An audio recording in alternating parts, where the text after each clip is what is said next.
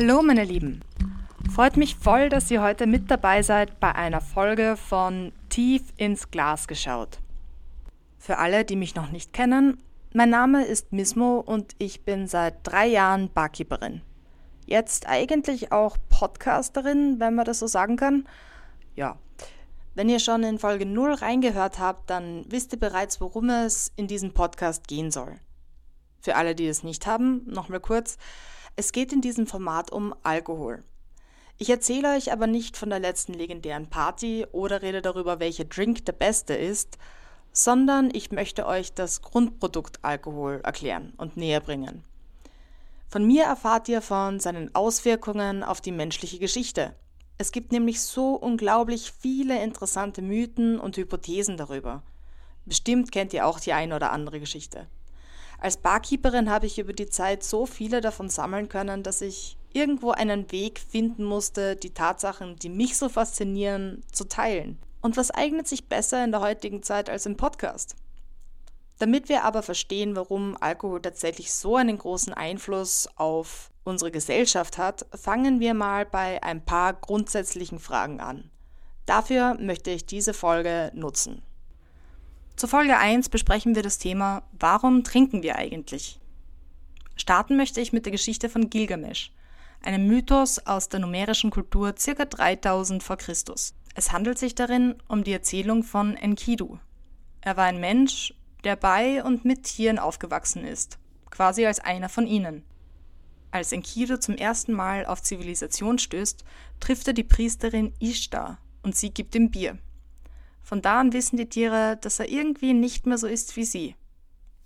Auch im Westen Afrikas gibt es ähnliche Geschichten. Eine davon besagt, dass Gott den Frauen beibrachte zu kochen und Bier zu brauen. Dadurch verloren sie dann eben Fell und Schwanz und wurden zum Menschen. Im Handbuch der Rauschdrogen aus den 1970er Jahren habe ich auf die Frage, warum wir trinken, folgende Erklärung gefunden. Eine Kultur ohne Rausch kann nicht existieren. Klingt übertrieben? Nicht unbedingt. Dass in der Aussage vielleicht sogar einiges an Wahrheit steckt, finden wir aber in den nächsten Folgen heraus. Robert Feustel hat dazu eine ganz andere Meinung. Er war nämlich Politikwissenschaftler aus Deutschland und hat mit einer Arbeit über die Kulturgeschichte des Rausches promoviert. Also hat er sich sehr viel damit beschäftigt. In seinen Schriften erzählt er, dass es uns Menschen beim Trinken darum gehe, eine Bewusstseinsveränderung herbeizuführen. Dafür müssen nicht einmal unbedingt Alkohol oder Drogen konsumiert werden. In einen Rauschzustand kann man nämlich auch beim Sport, beim Tanzen, beim Meditieren oder beim Fasten kommen. Sogar beim Sex lässt sich hin und wieder ein Rausch erleben. Kommt euch das bekannt vor? Aber auch das Hochgefühl hat manchmal seine Schattenseiten. Das wissen vor allem die Gesundheitsbehörden. Der Alkoholrausch wird von der WHO nämlich wie folgt beschrieben als eine Vergiftung, die eine graduelle Bewusstseinstrübung und den Verlust der Selbstkontrolle zur Folge hat. Also, wenn der gute Fusel solche einschneidenden Folgen mit sich bringt, warum vergiften wir uns trotzdem so gerne selbst? Ich habe mir das alles ein bisschen angeschaut und habe für mich persönlich vier Punkte zusammenfassen können. Erstens, Alkohol war immer schon Bestandteil kultischer Rituale. Ursprünglich sollte der Rausch bei solchen Handlungen ja die Gemeinschaft festigen. Bei spirituellen Zeremonien galt er teilweise als notwendig, um die Verbundenheit zu Gott auszudrücken. Ihr kennt das bestimmt. Das sind Taufen, Hochzeiten, das letzte Abendmahl, bestes Beispiel. Ich bin mir sicher, jeder von euch hat vielleicht schon mal zu so einem Anlass etwas getrunken oder vielleicht sogar zu tief ins Glas geschaut. In der Neuzeit hat sich der Alkohol von kultischen Handlungen aber dann so ein bisschen abgekoppelt und wurde zum Seelentröster der Industriegesellschaft. Man muss sich vorstellen, es waren sehr harte Zeiten, in denen die Menschen nicht viel Geld hatten und viel arbeiten mussten für eine schlechte Lebensqualität. Im Vordergrund stand deswegen die Gemeinschaft, weil das Überleben nur im Zusammenhang mit anderen stattgefunden hat. Darum ist er in die gewöhnlichen Wirtshäuser dann schließlich eingezogen, der Alkohol. Zweitens feiern wir damit auch gerne mal transzendale Ereignisse. Klingt ja zu mystisch, ist aber ganz einfach erklärt. Damit ist das Ende von etwas Altem oder der Anfang von etwas Neuem gemeint. Zum Beispiel der Prüfungsschluss, ein Umzug, das Ende der Arbeitswoche, aber vielleicht sogar der Beginn einer neuen. Bei den Suri, einem Stamm in Äthiopien, feiert man mit Alkohol nämlich tatsächlich den Beginn des Arbeitstages. So wie Sie es sagen, gibt es keine Arbeit, wo es kein Bier gibt. Interessanter Grundsatz. Der dritte und sehr weit verbreitete Grund ist das Gefühl von Gruppenzugehörigkeit. Wenn Jugendliche beispielsweise ihr erstes Bier in Gemeinschaft von Freunden trinken und dabei versuchen, keine Miene zu verziehen, obwohl sie das Gesöff, das sie gerade in der Hand halten, nicht ausstehen können, äh, würgen sie es meistens trotzdem runter. Bier habe ich als Jugendliche beispielsweise nicht ausstehen können. Warum habe ich mich trotzdem überwunden? Einerseits war es die Neugierde, gebe ich zu. Ich wollte wissen, was der Alkohol in mir auslösen kann und ich wollte auch wissen, was es ist, von dem die anderen immer so reden.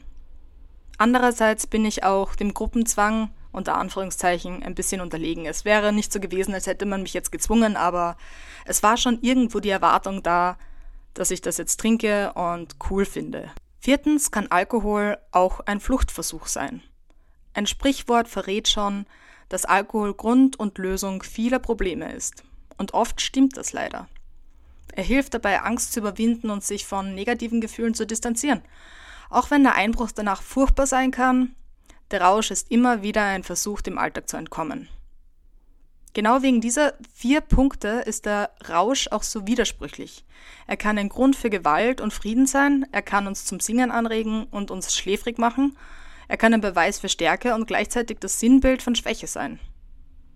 Damit wir ein bisschen besser verstehen, was Alkohol im Körper bewirkt, schauen wir uns jetzt kurz die biologische Wirkung an. Wenn wir ein Glas Wein trinken, aktivieren wir damit Botenstoffe in unserem Belohnungssystem im Gehirn. Das ist der schöne Zustand, nach dem wir immer wieder streben, wenn wir uns ein Glas bestellen oder einschenken. Und es ist der Moment, der die Erinnerung an den Kater am nächsten Tag dann ganz gut verdrängt. Durch die stimmungshebende Wirkung fühlt man sich eben gelassener. Zudem wirkt der Alkohol angstlösend. Er hilft auch bei der Überwindung von Unsicherheit, womit wir wieder bei dem Grund des Gruppenzwangs wären. Darum dient er in unangenehmen Situationen als Bewältigungsstrategie, um mit schlechten Gefühlen, mit Stress und ähnlichem umgehen zu können. Wenn wir über den Durst trinken, dann kann Alkohol das Gehirn aber auch langsamer arbeiten lassen. Darum treffen wir meistens genau dann unüberlegte Entscheidungen. Nicht umsonst sagt man in vino veritas, im Wein liegt die Wahrheit, wenn man sich dann doch mal verplappert. Einen Mythos, den ich im Podcast unbedingt mal etwas beleuchten wollte, ist folgender. Haben Spirituosen tatsächlich verschiedene Wirkungen auf unser Gemüt? Oder denken wir uns das nur? Macht Tequila wirklich verrückt? und Cognac bequem. Rum soll wärmend wirken. Kann Whisky dann auch Trauer lindern? Ist an diesen ganzen Gerüchten etwas dran? In unserer Gesellschaft sind viele dieser Vorurteile verbreitet. Hin und wieder verspricht man sich eine bestimmte Wirkung von der Wahl einer Spirituose und trinkt sie nur deshalb. Aber haben verschiedene Spirituosen, auch Geister genannt, tatsächlich unterschiedliche Wirkungen auf den Körper? Bis heute gibt es nur wenige Ergebnisse darüber, ob individuelle Wirkungen vorhanden sind. Aber es gibt einige Vermutungen, weshalb sich die Vorurteile so halten. Erstens sind die Umstände maßgeblich dafür verantwortlich, wie wir uns im Schwips fühlen. Welche Musik wird gespielt, in welcher Gesellschaft und Umgebung befinden wir uns, das alles hat Einfluss auf unsere Stimmung. Die Situation ist auch entscheidend dafür, welcher Alkohol getrunken wird. Wein beispielsweise wird oft zum Essen getrunken. Bier vielleicht eher zum Fußballspiel. Ein Stammball schießt man sich eher in einem Club runter. Und eine dementsprechende Wirkung erwarten wir uns ja dann auch davon. Interessanterweise ist die Summe an Alkohol pro Drink trotzdem fast immer gleich hoch. Also hat eine Dose Bier gleich viel Alkohol in der Gesamtmenge wie ein Achtel Wein 45 Milliliter Whisky oder Rum. Chemisch gesehen ist es sogar immer genau der gleiche Alkohol, also Ethanol. Weshalb sich die Wirkung von Spirituosen unterscheidet, kann auch dadurch bedingt sein, dass alle unterschiedlich schnell getrunken werden. Überlegt mal. Ein Glas Bier wird im Normalfall nicht so schnell gekippt wie ein Schottglas. Die Wirkung tritt zudem nicht parallel zur Trinkgeschwindigkeit ein. Vielleicht ist man schon beim nächsten kurzen, noch bevor man die Alkoholmenge überhaupt spürt, die man gerade konsumiert hat. In der Regel dauert es nämlich drei bis fünf Minuten, bis der Alkohol über die Blutbahn in das Gehirn gelangt und man den Einfluss überhaupt spüren kann. Nach ungefähr 30 bis 60 Minuten hat er sich dann vollständig im Körper verteilt. Natürlich gibt es individuelle Abweichungen, das will ich nicht bestreiten. Pauschal kann man aber sagen, dass die Wirkung schneller eintritt, wenn man auf leeren Magen oder nach dem Sport trinkt. Oder natürlich, was man vielleicht nicht machen sollte, wenn man krank ist. Hat wahrscheinlich auch schon fast jeder mal gemacht. Was man bestellt, hängt also auch zum Teil mit der Absicht zusammen, die man an einem Abend verfolgt. Ist man auf der Suche nach einem netten Austausch oder will man mal wieder so richtig ausgelassen feiern gehen? Manchmal reicht sogar schon der Placebo-Effekt, um sich betrunken zu fühlen. Eine Studie von der Cardiff University zeigte, dass sich Menschen in einer Runde Betrunkener selbst auch betrunken wahrnehmen. Wenn sie hingegen in einer ruhigen Runde gleich viel konsumieren wie in der betrunkenen Runde, schätzen sie sich trotzdem nüchtern ein. Und das ist oft natürlich sehr verhängnisvoll, denn wer weiß, manch einer denkt dann vielleicht, er könnte noch Auto fahren. Also sehen wir, dass auch die Grundhaltung stark über die Wirkung entscheidet. Wenn man meint, dass einen Wodka tanzwütig macht, dann ist es wahrscheinlich auch so. Und diese Vorstellungen vermitteln wir in unserer Erziehung sogar weiter, bewusst oder unbewusst. Sogar Kinder haben schon Erwartungsassoziationen, wenn es um Alkohol geht. Noch bevor sie Alkohol überhaupt selbst mal probiert haben, haben sie schon eine Idee davon, was es bewirken könnte. Ein anderer Grund für die verschiedenen Wirkungsweisen sind natürlich auch die Mixgetränke. Generell kann man feststellen, dass Kohlensäure in alkoholischen Getränken die Aufnahme von Alkohol beschleunigt, wie bei Bier. Wenn Säfte oder Soda zu den Spirituosen gemischt werden, dann wirken diese stärker und schmecken auch gleichzeitig milder. Das sind diese bekannten Long Drinks. Deshalb trinken wir manchmal mehr als ursprünglich beabsichtigt.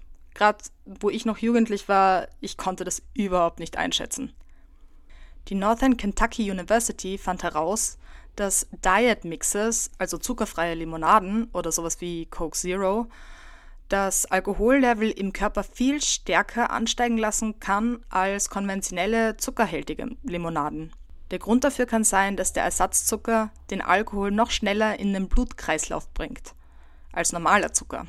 Es wird dem Gehirn natürlich vorgegaukelt, es kommt eine Ladung Zucker, aber der Körper findet diesen Zucker nicht. Und deswegen versucht er stattdessen, den ganzen Alkohol einzulagern. So viel zur Theorie. Als dritten Grund könnten sogenannte Kongenere einen Anteil an der Wirkungsweise haben. Dieser unaussprechliche Begriff meint die chemischen Unreinheiten und Nebenprodukte, die bei der Herstellung von Spirituosen entstehen. Allerdings tragen sie maßgeblich zum Geschmack und auch der Farbe oder dem Aroma des Getränks bei. Die Menge ist von Spirituose zu Spirituose verschieden. Hochqualitative Produkte haben meist weniger davon, da sie aufwendiger gefiltert werden. Die bekanntesten Kongenere, die wir vielleicht kennen, sind äh, beispielsweise Tannine, die sind im Rotwein vorhanden. Aber sie können auch Fuselöle und Methan in dunklen Spirituosen sein. Grundsätzlich gilt, je dunkler die Farbe, desto höher ist die Konzentration. Das Problem in der Forschung ist allerdings, dass es so viele verschiedene Kongenere gibt, die wir teilweise noch gar nicht mal kennen. Man kann damit noch keine eindeutigen Aussagen über deren Auswirkungen auf die Stimmung treffen. Was aber bekannt ist, ist, dass wir nicht auf alle davon gut reagieren. Das merken wir dann meistens am nächsten Tag, wenn das Kopfweh einsetzt und wir ein richtiges Hangover haben. Ein kleines Gerücht, das ich an dieser Stelle noch aufklären möchte, ist äh, das Gerücht, dass Frauen schneller betrunken werden als Männer. Was ist daran dran? Nun, Frauen haben grundsätzlich weniger Körpergewicht als Männer. Folglich haben sie auch weniger Wasser. Deswegen ist die Konzentration an Alkohol höher und darum auch spürbarer. So viel sagt mir das Internet. Außerdem ist die männliche Leber größer und hat deswegen natürlich auch mehr Enzyme, die helfen, den Alkohol abzubauen.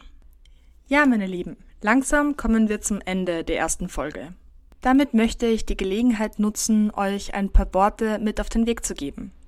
Sie kommen nicht von mir, sondern vom lieben William James, dem Begründer der Psychologie, so wie wir sie heute kennen. Und zwar Nüchternheit verringert, diskriminiert und verneint. Trunkenheit erweitert, verbindet und bejaht. Jetzt wird's doch noch ein bisschen philosophisch. Worauf ich hinaus will, ist, Menschen brauchen Austausch und lieben Reize, um der Fahrtheit zu entkommen. Deswegen treibt man ja auch so oft Schabernack, wenn man ein bisschen was getrunken hat. Und egal, ob man Alkohol mag oder nicht, die Geschichte zeigt, dass es mit Alkohol niemals Fahrt geworden ist. Vielleicht fragt ihr euch nach den ganzen Erzählungen auch, warum sich gerade Alkohol so hartnäckig als legale Droge hält. Mir ist die Frage öfter gestellt worden, warum nicht irgendeine andere Pflanze oder Droge einen ähnlichen Stellenwert in unserer Gesellschaft eingenommen hat. Wahrscheinlich einfach deswegen, weil der Alkohol schon so lange in unzähligen Variationen fast überall auf der Welt existiert hat. Mehr zu den Anfängern des Alkohols erfahrt ihr bei mir in der nächsten Folge. Außerdem werde ich euch auch ein bisschen was darüber erzählen, welche Spezies die besten Trinker sind, wie sich beschwipste Ameisen verhalten und was passiert, wenn man Alkohol nicht abbauen kann. Hört wieder rein, wenn ihr Lust habt, mit mir tiefer ins Glas zu schauen.